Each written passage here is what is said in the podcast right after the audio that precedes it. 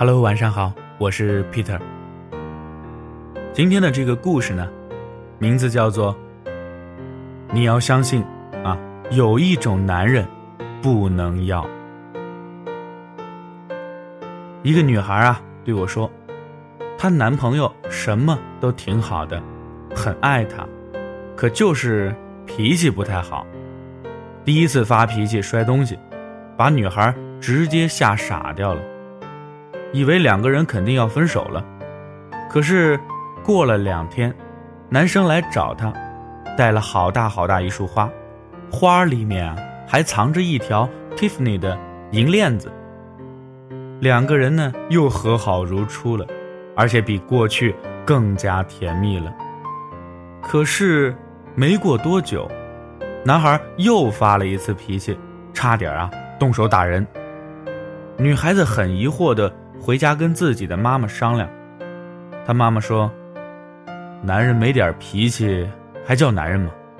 你啊，肯定也有错。”女生一想，也是啊，事情的起因呢是自己跟大学时的追求者聊微信，虽然只是平常的问候啊，但是被男朋友看见了。我当时就问这个女生。他发火的时候，你怕吗？怕呀，当然怕了。但事后他求我，又觉得特别幸福。再这么下去啊，我都被他弄得变态了。女孩说：“没错，爱情里呀，一个病人会将那个正常人拖累成病人，而正常的人呢，却很难去治愈这个病人。”因为爱情是为了暴露一个人最敏感脆弱的一面而存在的。亲密伴侣根本无法做对方的心理诊疗师。男人脾气不好不是大毛病，我从小啊也接受过这样的家庭教育，只要人好就行了，脾气不好可以改嘛，或者对方可以忍嘛。后来呢？在各种各样的场合见识过形形色色脾气不好的人，我发现呢，脾气差的人其实心里也好不到哪儿去，不是心不好，而是心里的状态不好。他可能对爱情是真诚的，路上给乞讨的老奶奶发钱，救助了两个失学儿童，他希望世界和平，没有战乱，希望天下太平，人人安康，但。他连自己的情绪都控制不了，他可以跟同事和平相处，却不能给最亲密的人带来安全感。跟什么样的人在一起最有安全感呢？一个能控制情绪的人，控制情绪的能力啊，与性能力一样。当一个人具备了这种能力，才有资格谈情说爱，进而谈婚论嫁。既然世界上并不是所有的人都要结婚，爱情呢也不是氧气缺了就会死，对不对？在没有爱的能力之前呢，有些人就应该先单着。如果一辈子都改不了，那就一辈子单着。觉得单身的压力很大，想找个伴儿，先解决自己的心理问题，自我修炼，看看书，找找心理医生，跟 Peter 多聊聊天。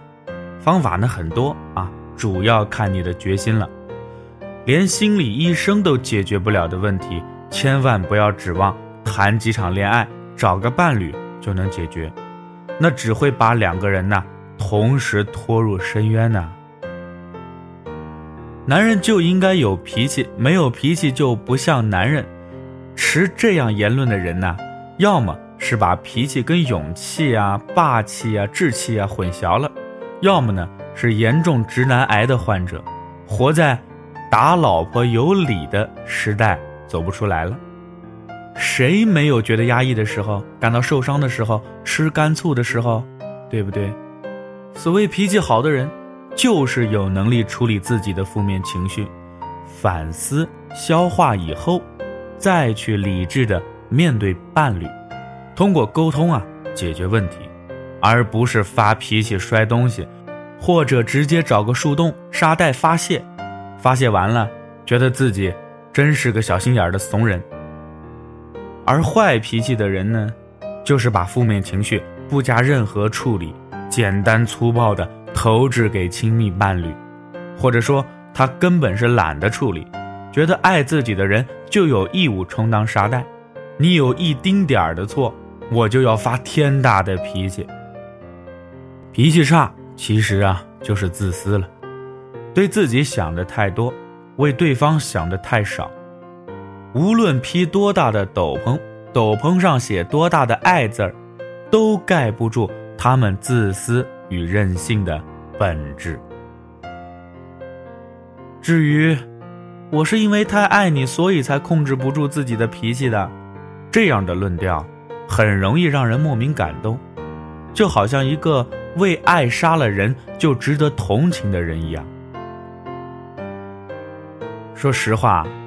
如果你爱我，或者我爱你，并没有让我们变成温和而又幸福的人，反倒是充满暴力与戾气，这样的爱情，十有八九啊是错误的。永远记住，只有让你变得温柔而又充满力量的，才是好的爱情；只有让你的脾气与性格变得柔软的人，才值得你爱。永远不要相信。他是因为爱你，而变得脾气很大，变得很爱吃醋。与其说他是输给了爱你，不如说他是输给了自己的无能。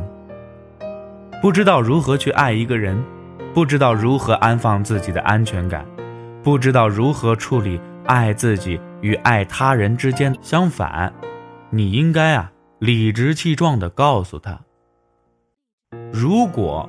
爱我不能让你变得更好，说明啊，我们在一起根本就不合适。自己的病要自己去找药，只有一个人承担了自己应该承担的，才有资格去爱另外一个人。今天的故事呢，就说到这儿。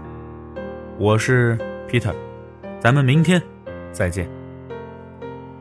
打开微信右上角点加号，搜索栏当中呢输入 Peter 讲故事，找到我添加关注。